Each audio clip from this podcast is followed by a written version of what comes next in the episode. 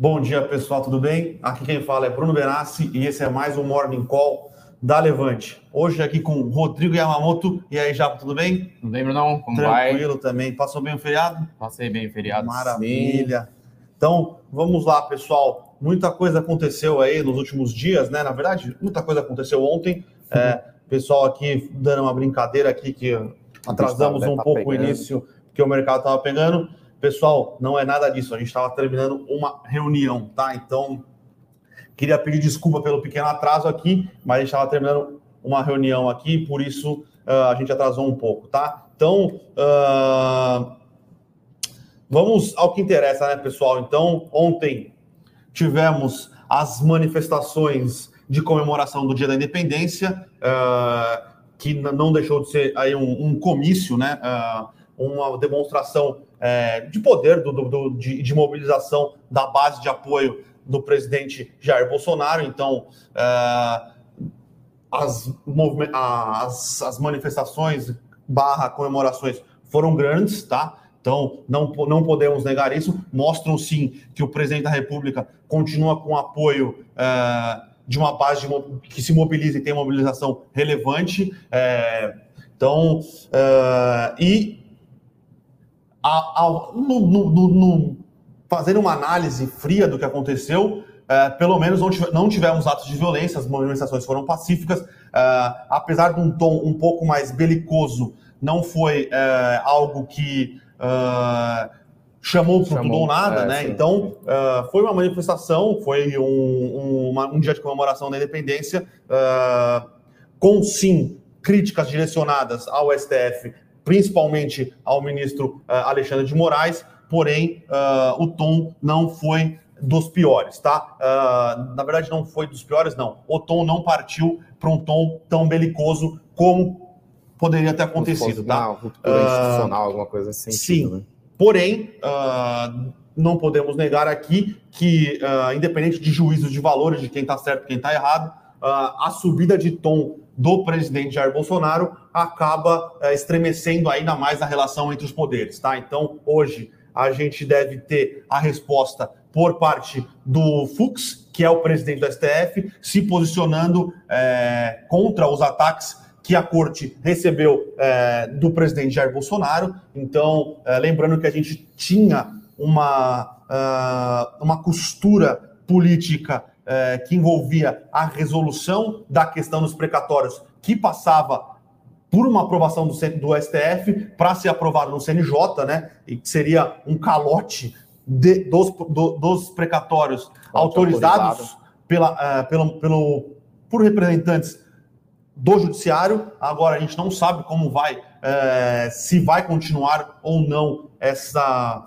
uh, esse desenho parece que é mais difícil, lembrando que esse desenho permitia que 40 bilhões de reais, mais ou menos, fosse, é, fossem criados esses 40 bilhões de reais, porque no, no projeto de lei orçamentárias para o ano de 2022 foi-se colocado o pagamento total de precatórios, que são 90 bilhões de reais.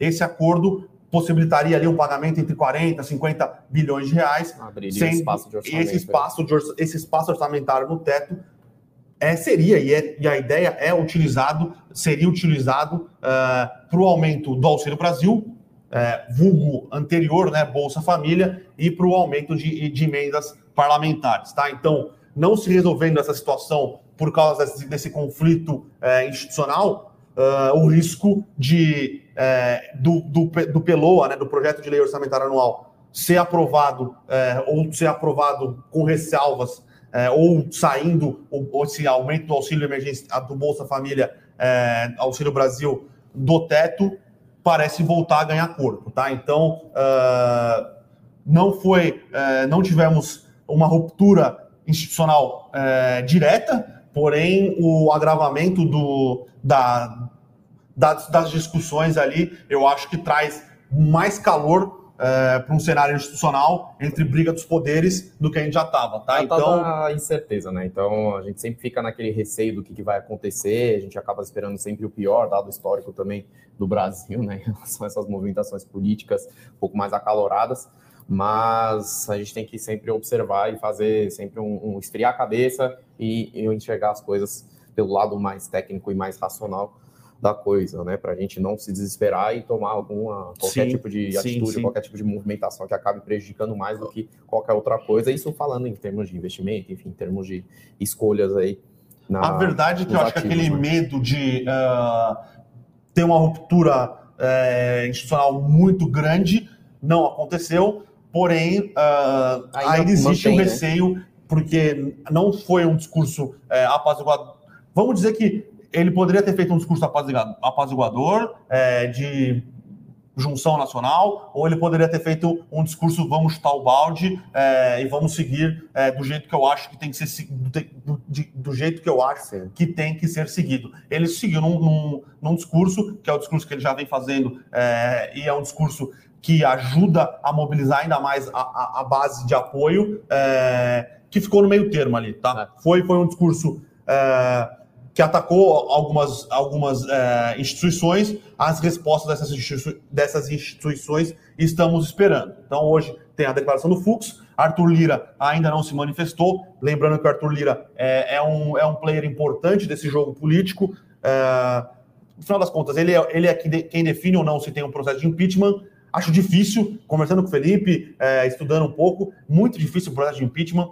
Uh, a, a, o apoio popular ao presidente ainda continua relevante. Se a gente lembrar a Dilma, quando a Dilma caiu, o apoio popular era bem pequeno. O Collor, eu, eu era criança, mas era bem pequeno. Uh, então, acho que talvez o processo de impeachment não esteja bem longe de acontecer. E, é, tem uma certa e ele tem um apoio também, né? popular né? bastante relevante. Tá? É. Então, o, o, que, o que se tira.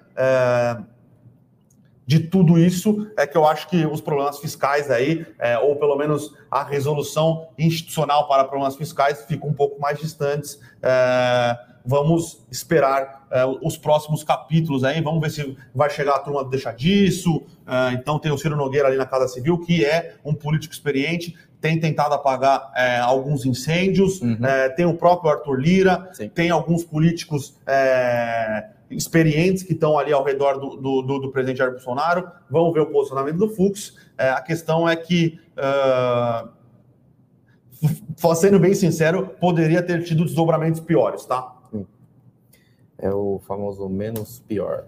Né? Então, o Brasil é sempre assim: a gente chega na beira do precipício, mas não chega a cair, né? Então, dessa vez, fazendo uma analogia, foi semelhante. Né? É, o, não que o mercado não, te, não esteja azedo hoje, tá? O mercado está azedo ah, sim, sim bolsa está caindo 1,4. Uh, ah, a verdade é que uh, essa dificuldade em essa dificuldade em resolver o fiscal, que era uma das saídas que vinham sendo exploradas com o auxílio do, do, principalmente do judiciário, parece estar mais distante. Então, isso volta a trazer é, incertezas, incertezas principalmente no, no fiscal. Uh, vamos ver como vão desenrolar os próximos dias, tá, pessoal? É isso. Mais algo, algo macro lá fora? Como é que está? Lá fora, lembrando, segunda-feira foi feriado nos Estados Unidos, né? O feriado do Dia do Trabalho. Lembrando que é, foi o feriado do Dia do Trabalho, lá o, o Labor Day, com. É, eu, eu vi esses números, acho que 8,5 ou 9 milhões de pessoas perdendo todo o auxílio emergencial, auxílio emergencial lá não, né? Mas todo o apoio por parte de governos federais e estaduais é, que vinham sendo pago, pagos para a população por causa uh, da pandemia. Então, uh, vamos ver o que, o que nos aguarda nos Estados Unidos. Parece que mudou, se mudou a, nos Estados Unidos e no mundo, tá? Mudou um pouco uh, o, o discurso lá fora. O pessoal agora parece muito mais preocupado é, com crescimento. Lembrando que grandes bancos dos Estados Unidos, Bank of America, é, Goldman Sachs, JP Morgan, começaram a cortar a previsão de PIB dos Estados Unidos para esse ano, tá? Uhum. Então, agora a gente entra numa situação que é bastante é, complicada pensando em política monetária e fiscal nos Estados Unidos, tá? A gente tem, é, de um lado, a inflação, que obviamente não é uma inflação transitória, mas é uma inflação que, ao meu ver, não me parece ser uma inflação estrutural, porém continua elevada, é, continua trazendo preocupações. Eu acho que é uma preocupações muito mais na parte política do que na parte é, econômica dos Estados Unidos. Ali o Federal Reserve não parece estar tão preocupado, é, porém existe a, a, a isso foi falado isso muito durante os encontros de Jackson Hole, que o, a política monetária americana tem que ser um pouco menos estimulativa. Então, o Federal Reserve vai cometer o erro de, é, como fez em 2018, de tirar estímulos com a economia é, entrando num cenário de crescimento bem menor. Teremos ou não teremos o pacotes fiscais que estão para ser aprovados, é, porém com, com a perda é, de popularidade do Biden devido à saída atabalhoada do Afeganistão, Afeganistão. É, vão ser ou não vão ser aprovados. Então, os próximos meses é, pensando em política monetária, política fiscal, crescimento nos Estados Unidos, e obviamente crescimento fiscal, nos Estados Unidos acaba impactando o mundo inteiro, é, serão bastante interessantes de ver qual vai ser a saída que o Fed e, o Fed e o Tesouro vão adotar. Não sei se o Fed vai seguir no mesmo erro de iniciar um processo é, de redução de estímulos monetários com uma economia dando sinais de, desacelera de desaceleração, tá? E... Tem, um, tem um ponto delicado também, né? Correndo risco de ser repetitivo, tem ainda os problemas da China que a gente ah, não sabe sim. qual vai ser a movimentação do, do, governo central lá, né? Do Xi Jinping, como é que vai ser essa questão de crédito, mercado imobiliário, redução de, de é, combate né, aos movimentos especulativos na parte da siderurgia, recuperação de serviços, como é que vai ser, variante Delta, enfim, restrições e tudo mais. Então, tem essa incerteza também do lado da segunda maior economia do mundo. Então, assim, está num cenário de incerteza um pouco maior, né? A gente já vem falando isso, mas precisa a gente precisa observar é, como é que serão esses, na verdade, as possibilidades, né? Que, que podem acontecer, o que, que é mais provável, o que, que pode ser um cenário menos ruim, um cenário mais positivo e tentar uh, se posicionar é, em relação a essa e definir algum tipo de cenário base e tudo mais e tentar se posicionar nesse sentido. Lembrando sempre que a gente continua acompanhando muito de perto a situação da Evergrande, que é a maior, é a maior não é a maior empresa chinesa, mas é uma das maiores empresas chinesas. Ela tem uma dívida relevante, inclusive ela tem uma, uma juros que tem que ser pago nessa semana e parece que ela chegou para os bancos credores e falou, amigão, essa semana aqui eu não vou conseguir pagar os juros. Então é um default. É, combinado. É um default. Combinado, não né? é combinado, é um default avisado, avisado. já. Uh, é algo que pode é, estressar um pouco os mercados asiáticos nos próximos dias, tá? Uh, continuamos que... acompanhando a situação da Evergrande na China. É o mercado que uh, não é tão fácil de obter informações, né? Tem o shadow banking, que é a questão de empréstimos fora do balanço dos bancos chineses. Sim. Os bancos chineses têm, têm uma relação meio mutualista com o governo, com o próprio governo central. Então é, é um cenário uh, complicado, tá? Continuamos monitorando, mas além da desaceleração da economia mundial, eu acho que o, o cenário do mercado de crédito chinês é, pode ser algum fator de risco aí para os próximos meses, é, pensando em mercado mundial, tá? Beleza. Então, notícias corporativas, né? Para não tomar muito tempo aí falando do cenário macro, que realmente tem muito assunto para se falar. É, saiu um fato relevante, né? Acho que é um dos mais relevantes aí do, da, das, das notícias corporativas, que aí o CAD dando um parecer sobre como pode ser aí a aprovação ou a não aprovação, enfim, toda a estrutura aí de fusão da Localiza com a Unidas. Então, estava esbarrando em questões concorrenciais é, de muita concentração, né, na parte de hack RAC, né, que é o rent a, rent a car, rent a car né, aluguel de carros, basicamente, né, que é o principal negócio aí de, das três grandes que, que operam no, no mercado de aluguel de carros, né, que tem aí capital aberto. É, então, basicamente, o CAD recomendou que pode ter alguns remédios nesse lado, né? Então, gestão de frotas também preocupa um pouco, mas não é o ponto principal, né, do, da questão concorrencial. E pode ser que aprove com remédios, mas o ponto principal é que dê um, um, um posicionamento que pode ter aprovação. Antes Sim. era o posicionamento de que o CAD vai demorar para analisar, pode ser que não saia por conta das questões concorrenciais, mas parece que chegou a um, a um consenso, né? A superintendência lá, geral do, do CAD, chegou num, num parece no, perto do denominador comum ali para poder sair é. essa transação. Então, é uma transação bastante positiva para as ambas as empresas, né? Então, estão subindo bastante. Estão subindo bastante, está subindo 10%, né? Quase 11% aí abriu no, no, no, leilão, agora já abriu de vez. É, Loca América voltou para o leilão. Loca América tá. voltou para o leilão porque estourou é. aí, então, o limite de, de alta aí da Bovespa.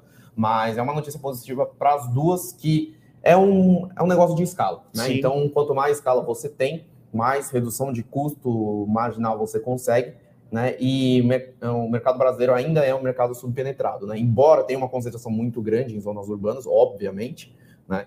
Mas é um mercado que ainda tem bastante espaço para crescer, né? E nessa parte de gestão de frotas, né, principalmente, tem um, um, mercado endereçável e interessante. Inclusive, a Movida também fez uma movimentação Sim. nesse sentido, né? Fez, tra, é, tra, trouxe para dentro uma das empresas que estava dentro da CS Simpar, Frotas, né? né? CS Frotas, trouxe para dentro do, do, da, da própria Movida para fazer uma, uma sinergia, uma integração operacional. Então, está tendo uma movimentação bastante interessante nesse sentido, mas de qualquer maneira, uma notícia bastante positiva para as duas empresas que deram uma amassadinha, né? Depois do, do do último, né, no penúltimo parecer do, do CAD, falando que pode ter mais dificuldade, que precisa de mais tempo para analisar e tudo mais. E acabou que o mercado bateu um pouquinho, né? Falando, ah, pode ser que não saia, então, enfim. É, então, basicamente, o, essa, essa superintendência do CAD disse que vê como possível o negócio, Sim. tá? Então, alguns remédios têm que ser adotados, então, provavelmente vai ser vender algumas franquias. É, a Louca América, ela tem um contrato de não competition com a Enterprise, se eu não me engano. Deixa eu até uh... fazer uma colinha aqui quer com uma empresa americana que é dona da Alamo, é dona da Enterprise e é dona da. Alamo Enterprise National. National. Então ela, ela tem um, um, um é contrato Vanguard de. Car Rental, né? Isso. Vanguard Car Rental, né? Que é um contrato de não competição aqui no Brasil, então essas empresas não poderiam entrar no Brasil. Sim. Eu acho difícil essas empresas virem para o Brasil, porém, pode ser que um dos remédios seja esse contrato ser alterado, essas empresas podem vir para o Brasil. Eu acho que é irrelevante, essas empresas não querem vir operar no Brasil, tá? Uh, alguns remédios vão ter que ser é, colocados e a, a, superintendência ela apontou preocupações é, de concentração só em rental car, né? Lembrando, gestão de frotas e seminovos, ela não viu como problema. Então, algumas, alguns remédios vão ser tomados, algumas medidas vão ser adotadas, mas muito provavelmente o negócio tende a sair, tá? Sim. É isso. Esse negócio da concorrência do, dos estrangeiros, na verdade, é um ponto que tira uma, tira um, um, é, uma decisão que fica, fica em cima do muro, né? Pode ou não pode. Então, é, é bom que você esteja definindo essa parte também. E tem uma outra notícia aí, né, que é de lá fora, mas afeta uma, uma das empresas que fez o IPO aqui no Brasil, que é basicamente o golpe militar na Guiné. Então, ah, mas o que, que a Guiné tem a ver com a CBA, né? Uhum. Que é a Companhia Brasileira de Alumínio acabou de fazer abertura de capital, que a Guiné é nada mais do que a maior exportadora de bauxita do mundo, né? Então, ela tem um, um volume 40, quase Deixa eu até fazer as contas aqui. Ela tem um volume quase mais de 50% maior de exportação de bauxita do que a Austrália, que é a maior produtora. Então, a Austrália também consome muita bauxita, né? Então, bauxita é o minério que é o principal minério que extrai o alumínio, o metal.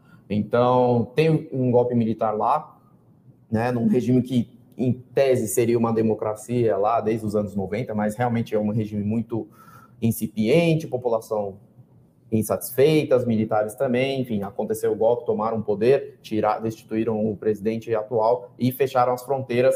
E o discurso dos militares é que é, vai tentar apaziguar a situação, né, colocar a casa em ordem para depois voltar aí para, enfim, para as atividades normais, enfim, para a redemocratização, vamos dizer assim, entre aspas, por lá, mas Claro que nem sempre é simples, na verdade, nunca é simples dessa Sim. forma, né?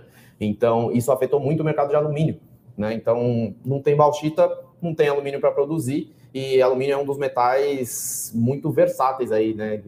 Para o mercado de energia elétrica, é, construção civil, automóveis, maquinários, enfim, usa para uma porrada de coisas, inclusive latinhas né, de alumínio. Sim. Né? Para mercado de e até embalagens para mercados alimentícios. Então, isso gerou um repique aí nos preços do alumínio, né, dos contratos futuros, né, que é, é, é negociado lá num, na Bolsa de Londres, né, que é o principal preço de referência, e isso afeta a CBA de maneira positiva. Né? Então, a CBA, basicamente, os preços que ela pratica também é linkado com essa LME, né, os preços da LME, no London Mercado contas, né? Exchange, né? consegue repassar preço, consegue repassar também o, né, o, a paridade de câmbio. Ah, então, no curto prazo tende a ser bastante positivo para a CBA com essa restrição e aumento dos preços do alumínio, dado que ela toma preço aí. E também, né, tirou esse mecanismo, também tirando esse mecanismo de hedge cambial, que ela a, a, a, é, tem um efeito potencializador com um câmbio mais alto, né, nessa alta de preços. Só que a gente enxerga que, assim, no, um, não está não tá um cenário tão favorável assim que a CBA não vai conseguir talvez capturar todo o potencial de alta de preços de alumínio que tem aí no mercado por conta de uma crise hídrica que está tendo no, Brasil, né? A crise hídrica mais grave aí, é o pior estiagem em 90 anos, mais de 90 anos no Brasil, e todo mundo sabe uh, todo mundo sabe, ó. alumínio é intensivo em energia elétrica muito mais do que o, o, aço e outros metais. E a CBA também tem, por enquanto, pequenas centrais hidrelétricas, né, como a, a geradora de, de energia própria dela, que antes, em regimes normais, é autossuficiente e tem uma sobra de energia que vende no mercado, porém agora está tendo um problema. Então, as PCHs, quanto menor o volume, é, é, não é linear a redução de Sim. potencial de, de, geração de energia, fica mais caro produzir energia, e a CBA, para produzir mais alumínio, para capturar essa, essa alta de preços, né, precisa consumir mais energia, o que não consegue, o que não está acontecendo no momento. Né? A companhia já avisou que está comprando energia, né, uma parte pequena ainda, mas está comprando energia no Mercado Livre para poder produzir e está tendo uma restrição de produção também para poder fazer um equilíbrio né, entre custo e produção de alumínio. Então pode ser que não consiga capturar todo o resultado, porém, o principal driver, sim, para mercado de commodities, metais em geral, é o preço, né? Tem uma alavancagem operacional que a gente fala, né? Que os custos continuam, seguem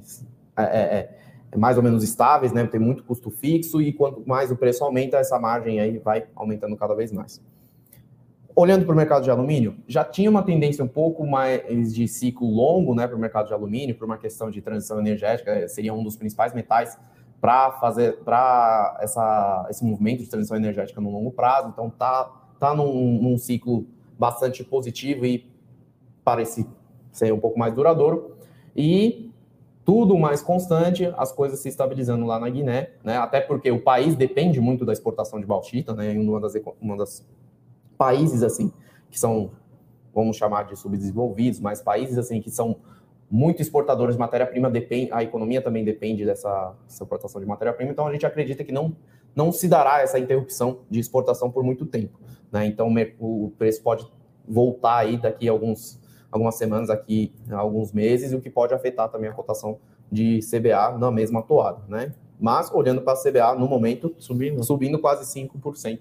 Aí subiu forte também, né? Na segunda-feira, né, quase 6% fechou aí em alta e subindo mais um pouco agora. No longo prazo, em geral, né? Normalizando questões energéticas e tudo mais, preços de alumínio mais resilientes em patamares mais altos, a gente enxerga a CBA como sendo um, um player interessante aí no setor de metais. É, lembrando que a CBA ela tem feito contratos de energia renovável, ela fez uma Sim. aquisição. Ela fez uma aquisição passada, né, né? De, uma, de, uma de, um, usina, de, um... de um conjunto de, de, de, usinas, né? Eólicas. Pequenas eólicas. Sim. Tem, tá também em construção uma capacidade aí que corresponde em torno de 10% da produção atual, né? De mais uma, um parque eólico. Então, vem diversificando essa questão de, de geração energética também.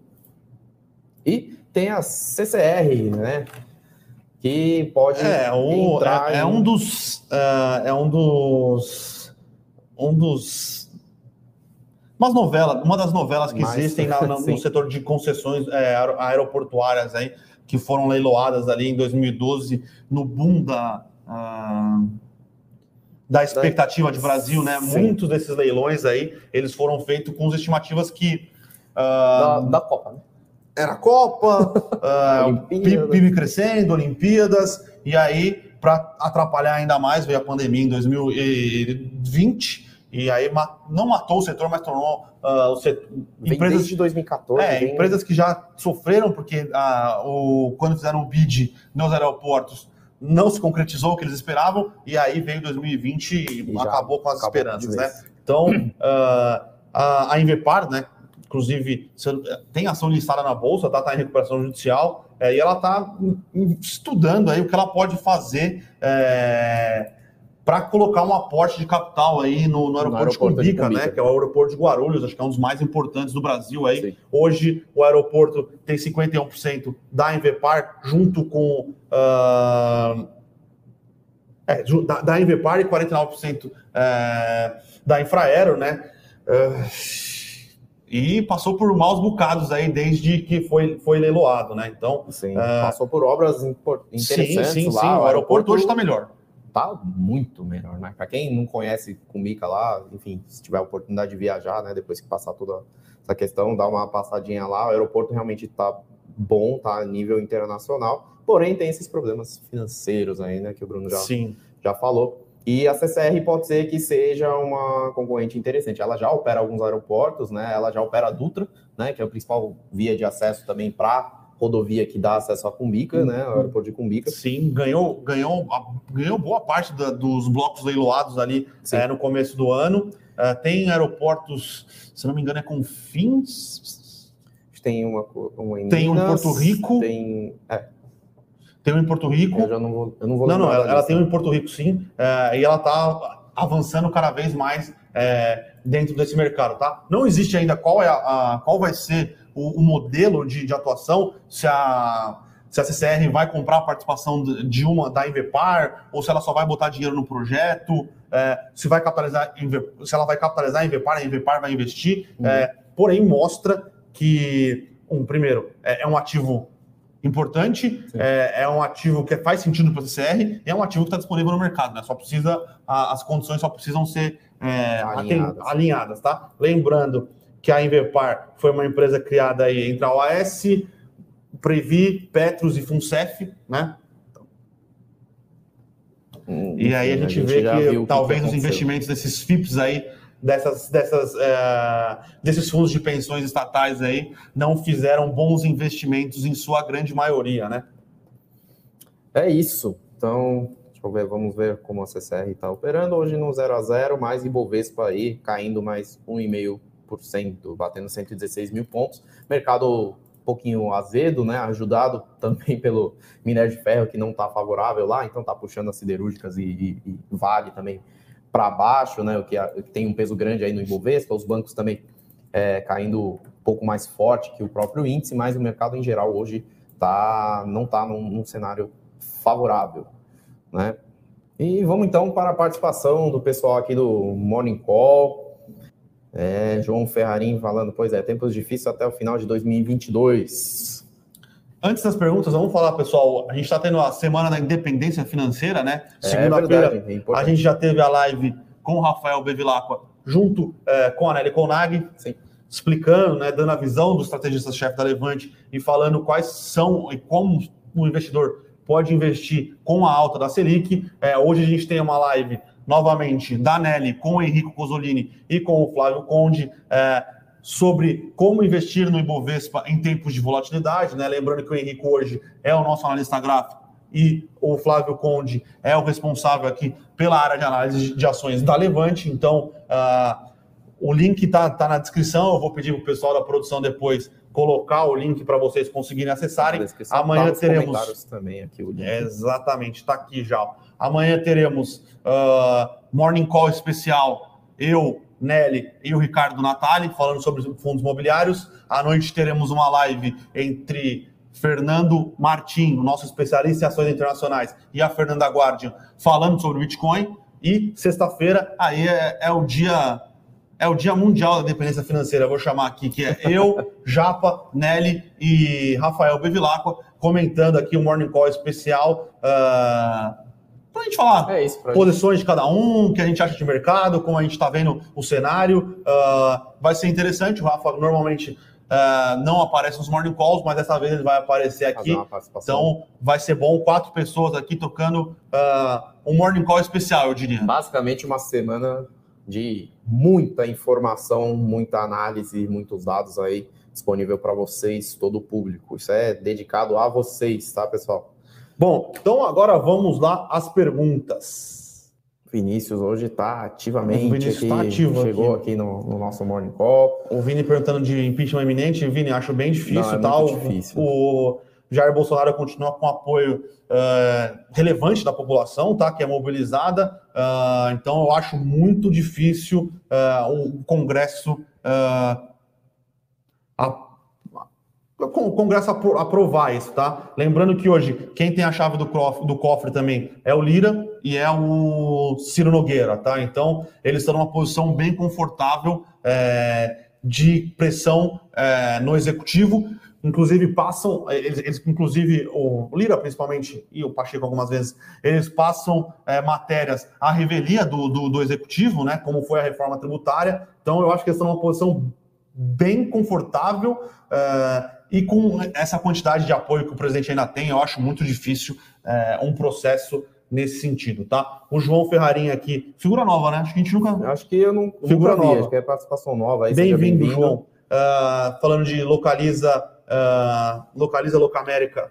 Beleza. Localiza Unidas, Locamérica, o Elican era o antigo. Localiza Unidas e CAD. Comentamos aqui um pouquinho é, que a, provavelmente a fusão vai ser aprovada pelo CAD, com alguns remédios. Remédios entendam como ou é, refazer o contrato que a, que a Unidas tem com o player da, com a Vanguard americana. É, e venda de alguma, deve ser vender algumas lojas, deve ser diminuir participação em alguns, em alguns aeroportos, coisas nesse sentido, tá? Vinícius perguntando: algum papel barato com boas possibilidades de crescimento? Barato é relativo até pelo horizonte de, de investimento dos, do, do, de cada um, mas tem as nossas recomendações abertas, tem a Raizen, tem a CBA, tem também o, nos IPOs, né? Digamos Sim. assim, que a gente enxerga muita, muito potencial no longo prazo. Então tem CBA, tem Raizen, tem também Unifique, e acho que é, acho que é isso, né? Umas boas recomendações aí no longo prazo, tá? Que a gente enxerga uma boa possibilidade. Vini e João falando que o momento é jogar no ataque, aproveite para compra, comprar aí as ações na baixa.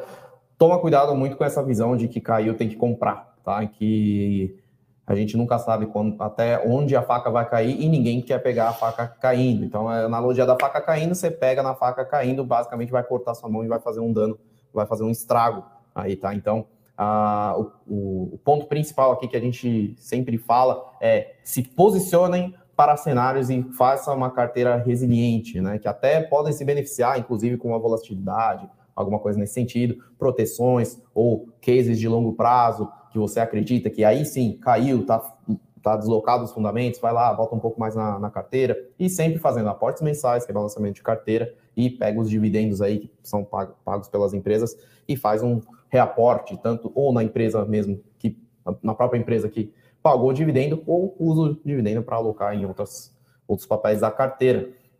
Tá? Então, sempre muita prudência aí na hora de falar caiu, vamos comprar. Que aí é muito, muito diferente de quando derre, a bolsa derreteu em março de 2020, uhum. que aí, sim, tinha muita coisa descolada aí do cenário que poderia vir, né, no, no, longo prazo e tudo mais, então é muito diferente agora, tá? Que realmente o Brasil não é para amadores, né? Uma frase famosa aí. Brincadeiras à parte, mas essa é a mensagem que deixo, tá? Uh, Alan Bonifácio perguntando: Bom dia, após o recebimento das BDRs, das XP, o preço médio dos comprados será ajustado? Imagino que seja comprados em Itaú. Sim, você vai, é, na verdade, você vai tirar o, o, preço do BDR no dia de negociação no começo do pregão. Sim. Então, seu preço médio é ajustado. Inclusive, o Itaú vai ser negociado no dia, né? Vai começar a ser negociado no dia, tirando, a, tirando essa participação da XP dentro do preço do Itaú, tá? Então, serão negócios separados com preços diferentes, tá? A Cássio Campos perguntando alguma notícia de pão de açúcar com relação à venda da Cenova. Então, aí tinha um, tinha um ponto que o Cassino precisava reajustar as dívidas e tudo mais, e a Cenova seria uma, uma saída ou uma capitalização importante para poder, na verdade, assim, ia fazer uma capitalização para poder investir, né, numa das subsidiárias, subsidiárias da Cenova, que, enfim, o Cassino enxerga como promissora, e viria com um follow-on que aí poderia dar saída líquida aí para o Grupo Pão de Açúcar na participação da Cenova por lá. Mas parece que já conseguiu reajustar as dívidas uhum. por lá, o, o, a holding conseguiu estruturar bem, falar com os credores e tudo mais, e não vai precisar, por, pelo menos no curto prazo, desse, desse aporte, desse follow-on por lá, que aí poderia dar um evento de liquidez mais rápido aí na participação da Cenova. Agora, parece que a coisa está meio em banho-maria, então a gente não tem uma visibilidade aí muito clara de quando viria essa capitalização, mas já é a intenção realmente da empresa de fazer essa, essa venda, tá? Isso já está bem claro, bem dado pela gestão. Pessoal perguntando de fundos imobiliários aqui. O Guido perguntando o que vocês acham de XPPR11. XP Properties, tá? Não é um dos meus fundos imobiliários preferidos no momento, tá? Então, uh, tem uma participação relevante em Barueri, que eu acho que é um local que vai demorar um pouco mais para voltar, tá? Uh, tem uma outra participação relevante num imóvel que vai que está sendo desenvolvido, né? Que é o FL Plaza, que é um puta de um prédio bonito, bonito ali é, no Largo da Batata, porém ainda está tá em desenvolvimento, tá? Então eu acho que existem cases mais é, com risco retorno mais atrativos, tá? Então é, tem cases com que tem imóveis só em São Paulo, é, mais, com, com melhor percentual de locação. É, então, eu acho que esses são cases que fazem um pouco mais de sentido no momento, tá? E aí, é, depois que o FL Plaza ficar pronto, uh, depois que a gente tiver uma situação melhor pensando é, em, em, como vai evoluir né, a questão de, de volta aos escritórios, obviamente vai ser um modelo híbrido, uh, porém eu acho que volta mais em São Paulo para depois ir para Barueri, então eu acho que tem algumas coisas é, um pouco mais claras em bons ativos em São Paulo, negociando a preços mais atrativos do que você é, entrar no Super Properties, por, por exemplo. É isso. Tem uma outra perguntinha também, o José Benício perguntou de HGLG, esses valores recebidos são recorrentes? Acho que está falando dos dividendos, talvez? Disso. É, sim. HGLG. Uh, o HGLG, lembrando que ele normalmente, às vezes, ele paga um dividendo maior, porque ele está fazendo um retrofit do, do, do, seu, do, seu, do seu ativo, tá? Então, uh, inclusive, ele vendeu boa parte dos ativos, ele vendeu até um ativo que tava, ele tinha acabado de comprar, vendeu com, com, com um lucro ali bastante relevante, uh, mas acho que, pelo menos o que a gente tem lido, é que o que a gente tem lido nos relatórios é que os dividendos aí se mantenham pelo menos esse semestre aí na casa de um real, tá? Então, uh, 2,20 foi o que ele pagou em julho, acho que 2,20 é fora da curva, é o que ele paga quando ele distribui todo o caixa do, do, do semestre e vem de parte de venda de, de, de, de ativos que ele estava nesse processo de reciclagem, mas algo próximo de um real aí, eu acho que ele tem condições de pagar com o que ele recebe de aluguel, tá? Josmir perguntando de Domo, Domo Energia, né? O Domo Petróleo, não sei como é que está denominado. É uma boa opção para médio prazo. O Vini, inclusive, está perguntando aqui também no, se acredita no turnaround de Domo. Então, Domo, para quem não sabe, aí é a antiga OGX, tá? Que se envolveu em polêmica aí de campos que não existiam, de petróleo que não tinha, enfim. É, muita gente acabou caindo na ladainha da OGX aí, perdeu muito dinheiro, né? Então, enfim, é, é um ativo problemático que a gente vê em termos de, principalmente de governança, né? Então, tem que, tem que ainda, na verdade, assim, não é uma empresa que você vai colocar para dar o benefício da dúvida agora, né? É uma empresa que vai falar assim, vai ter que se provar realmente que gera lucro, que agora tem operações saudáveis, que realmente tem ativos para para poder capitalizar, né, para poder girar aí e gerar o valor para os acionistas. Enfim, está numa volatilidade gigantesca porque está na recuperação judicial e qualquer notícia que pinga que pode ser uma possibilidade, um turnaround, uma saída de recuperação judicial, o papel explode. Primeiro porque não tem liquidez, né? Então, e segundo porque acho que tem muita gente que acabou ficando com resquício aí de, de OGX na carteira, enfim, acabam negociando. Tem muitas coisas envolvidas, tá? Mas eu ficaria fora desse papel né? principalmente porque no mercado de petróleo tem aí empresas que realmente é, são promissoras, vêm com um, um, potencial de crescimento muito grande. Né? A 3R Petróleo é uma delas, PetroRio é outra, Petro vem na mesma toada da, da, da 3R, e até a própria Enalta, né? que era a antiga Queiroz Galvão, uh, exploração e produção, que vem fazendo um, um, um, aí ele sim, então, vem fazendo um turnaround interessante. A Enalta né? é um case é um case bastante interessante de, de, de, recuperação operacional, né? Então tem aí as Junior Oils, né, que é uma alternativa à, à Petrobras, né, para quem não quiser ficar a, a exposto a algum tipo de risco institucional que sempre pode ter em estatais, né, independente da, da época, independente do, do de qual governo esteja na, na frente. Então eu ficaria de fora. Felipe Ferreira perguntando o que vocês acham de Panvel. Panvel, operacionalmente, parece ser uma empresa que faz bastante sentido, né? bastante eficiente, né? vem conseguindo ganhar mercado aos poucos e tem uma operação de e-commerce é, um pouco mais, talvez um pouco mais próxima do público do que as suas concorrentes, até mesmo a própria Raia e, enfim, a Drogaria São Paulo, que são as, as duas gigantes, né? É, operacionalmente parece fazer bastante sentido, é uma empresa que cresce gradualmente, né? Porém, teve alguns problemas de governança, né? Algumas, alguns, alguns desentendimentos, alguns desentendimentos com os acionistas minoritários no passado, né? Agora parece ter resolvido, tá? Né? Entrou no novo mercado e tudo mais, mas é, a gente fica um pouco aí ressabiado para ver o que pode acontecer mais de questão de problemas de governança. Né? É, é diferente quando a empresa tem um problema operacional, né, que gera algum tipo de prejuízo pontual ou que tem um, um histórico não tão muito bom, né, de rentabilidade, de geração de valor, com um problema de governança, porque governança realmente é de quem está ali no comando, né? Então, a gente, quando tem algum tipo de problema de governança, é como você ter algum tipo de problema de, de, de, de confiança em alguma pessoa. Né? A confiança realmente nunca vai ser a mesma ou vai demorar muito tempo para se cicatrizar. Né? Então, eu enxergo desta maneira, tá? Mas, operacionalmente, realmente é uma empresa bastante interessante. Gabriel falando, minério acabou de vez, quem comprou vale a 108, 100 espera ou 100 chora, tendência de acomodar nesse suporte abaixo de 100.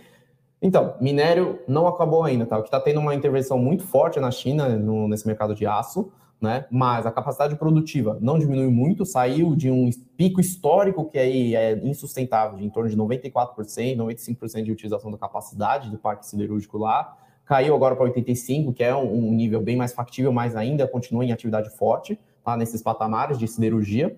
Que está acontecendo que a China está marretando os preços para baixo, que tem uma preocupação um, em relação à inflação e setor de construção civil que usa muito aço, né, que é muito intensivo em, em capital, enfim, usa muito material, vem sofrendo com problemas de crédito, tem a, a, a, problema aí mais evidente que é da Everglade. Então, tem essa, esses controles estatais, mas a gente vê que o ciclo do, dos metais, principalmente, não acabou, tá? Então, teve um repique muito grande, né? O minério de aço o minério de ferro chegou a mais de 200 dólares, chegou a bater 240 dólares por tonelada, que a gente sabe que é um patamar insustentável, a gente vem falando já isso há bastante tempo, né, que o patamar sustentável que esteja em níveis altos é em torno de 140, 150, que é um patamar saudável, que as coisas rodam bem, as mineradoras ganham muito dinheiro, né, inclusive a Vale, principalmente. A siderúrgica conseguem se manter em margens interessantes, e é um patamar que realmente faz sentido para um ciclo positivo de minério de ferro. E tem um outro ponto que ciclo de commodities pode ser que não tenha acabado, tá? Ciclo o pessoal acha que é, é, muito de repiques, né? De vai e volta, mas quando a gente fala de ciclo positivo é quando a demanda supera estruturalmente a oferta, né? E quando acaba o ciclo? Quando a, a oferta a, a, atinge aí o, o, o pico né, desse período e casa com a demanda no momento. Então, assim, a demanda vem subindo gradualmente.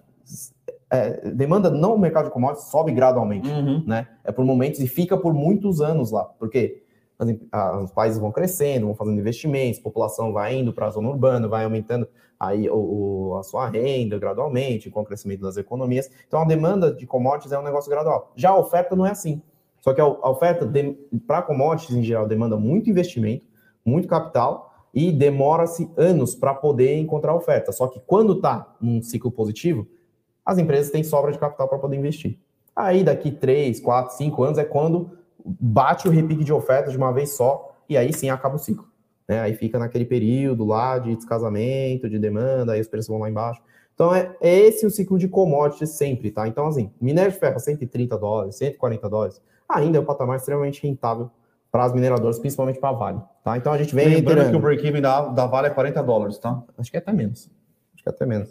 38. 38, 37, isso já contando com frete, né? Então, assim, realmente né, é momento de mercado que a gente enxerga. Tá? A Vale uh, hoje é, um, é muito mais um call de dividendos do que um call de, de, ciclo, de, de ciclo tá? Então, uh, a Vale vai pagar dividendos agora esse mês, então, tá para ser aprovado ah, nesse tá. mês, né? Que já anunciou aí no, no segundo trimestre, né? 5,5 bilhões de dólares. Em dólares, tá, pessoal? Então, são 25 bilhões de reais aí podendo vir para dentro aí para o bolso dos acionistas, né? Então, já teve um pagamento de dividendos anterior também, que veio robusto. Então, se a gente fizer um cálculo... 5%, assim, né, do market cap da Vale, então. Vai pagar 5% de yield agora. É isso? Tá 500 bi, vai pagar 25 bi. Não, não. 25, 25. É, é isso? Ou é meio? Não, não, é 5%. É 5%. 5% mais ou menos de dividend yield, então já teve os pagamentos anteriores. Então, na hora que a gente coloca na ponta do lápis, no mínimo, né, sendo é, aprovado e ela completando o programa de recompra, né, que ela já está em patamares altos já, né, desde que foi anunciado, né, de, de, de, como é que fala? De conclusão do programa de recompra previsto aí, a gente vê um patamar de, de 15, 16% aí de proventos, assim, chutando para baixo, tá? Então, vamos ver como é que vai ser essa assembleia, se realmente vai vir em setembro mesmo, né? Como foi anunciado, provavelmente vem. Né? Então, a empresa não faz anúncio assim, antecipado, sem que tenha alguma, algum tipo de certeza. Então, o caixa tá lá, né? Oi? O caixa tá lá. O caixa tá lá, o dinheiro tá lá. Então, é isso. Então tem um carrego muito bom, tá? A gente chama de carrego, que é o, é o custo de você carregar esse papel no, na sua carteira. Então, assim, tendo um retorno aí de, de dois dígitos só por ter o papel ali, realmente, mesmo com. Lembrando que a Selic está 5,25, tá, pessoal? Então, assim, não é uma comparação justa fazer ação com renda fixa, mas eu sei que todo mundo faz né, essa rentabilidade, né, de questão de, de, de pagamentos de dividendo com a taxa de juros, né, de agora, eu sei que o pessoal costuma fazer, não é uma comparação, ao meu ver, justa, mas é isso. O investidor usado aqui perguntando se os fundos imobiliários vão ser taxados nos 15%, 15% é no ganho de capital, tá? Dividendos continua isento. Pessoal perguntando bastante aqui de Via Varejo já. Deixa eu ver até as perguntas, deixa eu até chegar aqui. Querendo saber, do muito. que, querendo saber do case de Via. case de Via. Então, a gente sempre fala, né? Então, o preço que está na tela pode ser que não reflita o operacional, mas também na operação tem algumas preocupações é, falando de mercado de plataformas de e-commerce, né? Digamos assim. Então, quando você lida com e-commerce muito robusto e também numa estrutura no qual as plataformas de e-commerce né, grandes operam no Brasil, que é também é intensivo na parte física, nas lojas físicas, fretes, logística e tudo mais, é, quanto mais você expande, mais capital de giro você consome, com estoques, com recebíveis, né? Porque você vai aumentando suas vendas, vai para ter mais vendas precisa de estoque, então esse dinheiro sai do caixa para poder estar imobilizado nos estoques e, nas, e financiando o cliente. Né? Então, no Brasil, é muito comum que se faça esse financiamento do cliente, né? pagamento em, em 12 vezes, até, até quando tem a própria bandeira da, da loja em 18 vezes. Então, fica esse capital imobilizado para ser esse ativo. Né? Então, fica como ativo para ser é, é, monetizado futuro, futuramente, mas precisa de investimento agora para poder crescer e ganhar mercado. Então, todas as, as três grandes estão tá fazendo um movimento nesse sentido.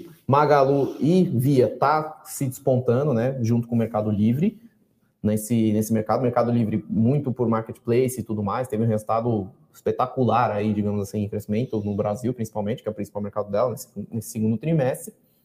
Via também vem crescendo muito forte e a Magalu e Via está começando a ter uma diferença de operação. Magalu continua colocando tecnologia para dentro, continua operando né, no, no, nessa mesma base de giro de lojas e tudo mais, e Via está indo para um, um, play um pouco mais agressivo e maior, com mega lojas, volta do carnê, né, tem tá reforçando o, o, o, a linha de, de, de, financiamentos com o banqui, né, então tá tendo transações por lá, né, então, assim, tá começando a se diferenciar nesse sentido. As empresas não são mais meramente intermediárias de fabricante e produto, né, então é, é, ainda está muito nebuloso aí o que tem vem pela frente, tá? Quem pode ser a grande ganhadora, mas o ponto principal é que as empresas continuam queimando caixa em ritmo adoidado, né? Então, Magalu que já começa... Magalu não queima caixa, Então, Magalu não queima caixa, isso que eu ia falar. Ah. Magalu não queima caixa, né? Então, gera um caixa operacional mais recorrente,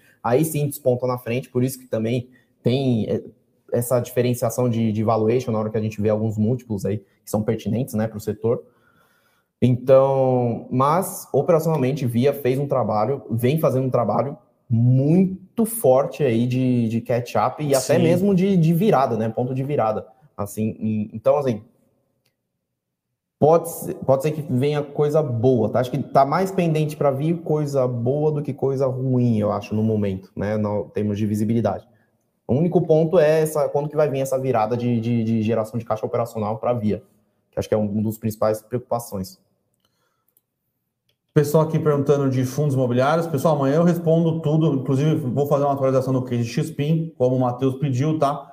Na minha visão, não mudou nada do case, tá? O que eu não gostei foi o jeito que foi feita a última oferta é, de ações abaixo do, do valor patrimonial. Já falei aqui mil vezes que não tem problema nenhum ser feito é, emissões abaixo do valor patrimonial, se forem emissões bem explicadas para o mercado, é, emissões e emissões que gerem é, um aumento na distribuição de cota no futuro, tá? Então, é, do jeito que foi feito, não foi dessa maneira, porém, pensando estritamente no case, é, continua com os mesmos galpões, inclusive comprou um galpão novo é, em extrema, com uma expansão já contratada, então o case em si continua o mesmo, tá? Então, é, a bem na verdade, se a gente parar para olhar, todos os fundos de logística têm apanhado de maneira é, relevante nesse ano, então fundos XPlog, é, o VILG, o Bresco, uh, BTG, BTLG, que é o do BTG, uh, ah, fundos que mais tem fundo grande. O HGLG é um dos únicos que tem se mantido estável,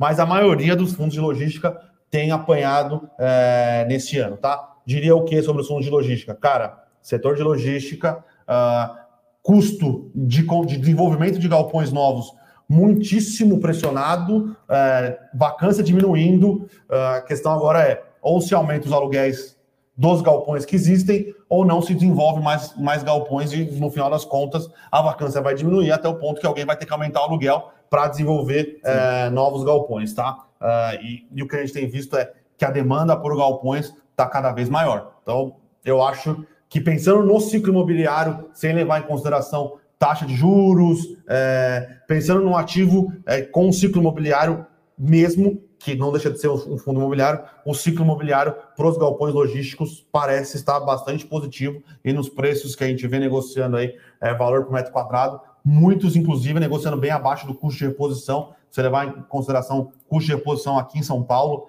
é, custo de obra está ali 2.300 reais por metro quadrado, aí você coloca o terreno, coloca mais algumas coisas, aí em São Paulo vai estar ali acima dos 3,5, vai uh, 3.500 reais. A gente vê muito fundo que tem só ativos em São Paulo negociando abaixo disso. Então, me parece que o setor de galpões está uh, com um cenário bastante positivo. Responder uh, duas últimas aqui, pessoal. Uh, sobre Gafisa, não, acompanho, não acompanhamos Gafisa, tá? O setor de construção civil tem sofrido bastante. É, a gente prefere continuar acompanhando e, se for manter posição, manter posição nas empresas é, dominantes, tá? Então é MRV, Tenda, MRV, Tenda Direcional, pensando na baixa renda, que são empresas, é, e a baixa renda tende a ser é, um setor um pouco mais resiliente, apesar de não ter sido nesta crise específica, por motivos inerentes dessa crise, né? E manter é, na ficar de olho nas high quality. Cirela, Ezetec, Trisul, a Mitre é mais nova, mas pode estar aí nesse bolo, do que ficar olhando Tecnisa, Gafisa,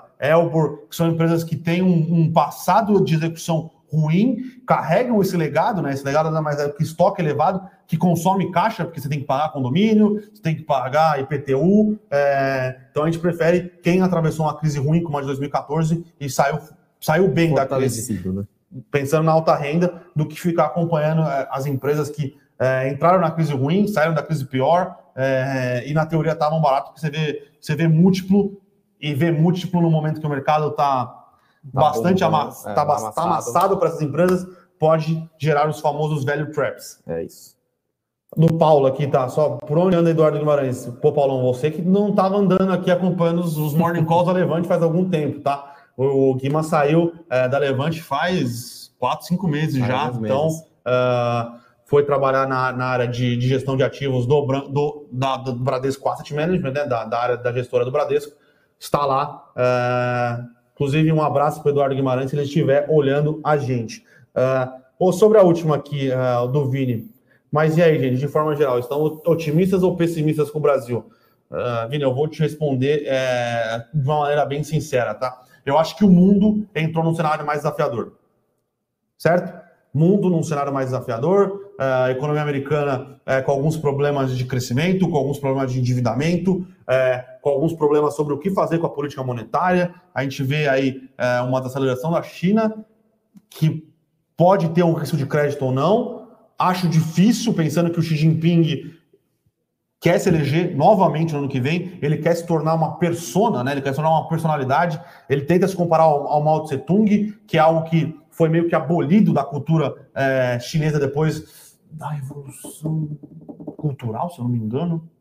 Vou dever, vou, vou rever um pouco a história chinesa, vou ficar devendo para vocês essa informação, tá? Mas é, eles tinham é, tirado o, custo, o culto à personalidade, né? A sociedade, a sociedade, chinesa tinha virado uma sociedade mais de culto ao partido do que culto uma, de culto a uma personalidade específica. Né? Massas, né? Né? O Xi Jinping tenta é, trazer o culto à personalidade Xi Jinping como um cara diferenciado, um cara que é para frente, um cara que, é da, que vai continuar, é um cara que é, um, é meio messiânico, né? Apesar de ser comunista, mas é meio messiânico. Uh, acho difícil ele deixar a economia chinesa desacelerar ou deixar uma, uma, um um problema de crédito desse explodir na cara dele, tá? Porque aí é muito difícil é, o, o, culto à imagem continuar, tá? É, pensando, o cenário mais desafiador no mundo, no Brasil, na situação fiscal, na tensão institucional que a gente se encontra, é, a Bolsa Brasileira, pensando em múltiplos, parece estar barata. A questão é que existem outros ativos que começam a concorrer com um dinheiro de bolsa. Então, o, o dinheiro de bolsa hoje começa a concorrer com um dinheiro da B, que está com juros estressado, começa a concorrer com um, com um dinheiro de, uh, de prefixado. Eu, particularmente, não compraria prefixado hoje, tá? Uh, preferia me manter uma exposição no, no juros real, ter uma volta de ativos para renda fixa. Uh, então, eu acho que é o momento de pe pensar na estrutura da sua carteira, tá? Se você tem uma carteira que você está uh, balanceado, você não está desesperado, quer colocar um, quer dar uma rebalanceada e aumentar a exposição em bolsa, cara, eu acho tranquilo. Agora, se você tem uma carteira que começa a pesar um pouco, os próximos aportes que você for fazer na sua carteira, é melhor você diminuir um pouco a exposição em bolsa, buscar um pouco mais de juros real, uh, porque a gente sabe, pessoal, a gente fala bastante aqui, uh, no 130 com a bolsa subindo, todo mundo é tomador de risco no 116 com um cenário um pouco mais desafiador, é aí que você é, vai entender o seu perfil de risco e vai saber se faz sentido aquela exposição em ativos de renda variável no seu portfólio ou não. Isso não só para a Bolsa, tá? Pensando em fundos imobiliários também. Uh, então, eu diria que eu estou um pouco mais cauteloso com a situação mundial. Isso me deixa mais cauteloso com a situação do Brasil, tá? É isso. A aula de Bruno Benassi sobre a alocação de capital e a gente está batendo nosso tempo regulamentar aqui, então ficamos por aqui. Muito obrigado pela participação. Sempre aí chegando gente nova, sejam bem-vindos aí para quem está assistindo ou para quem até está voltando a acompanhar o Morning Call. Tá? Então, essa semana, semana da independência financeira, Morning Calls e lives especiais para vocês aqui às 10 e as lives são sete, às 7 sete, da noite. Isso. Então, aqui sempre no canal da Levantia. Link Valeu, tá aqui. pessoal. Valeu, pessoal, e até a próxima. Para saber mais sobre a Levante, siga o nosso perfil no Instagram, levante.investimentos. Se inscreva no nosso canal do YouTube, Levante Investimentos. E para acompanhar as notícias do dia a dia e mais sobre a Levante, acesse nosso site levante.com.br.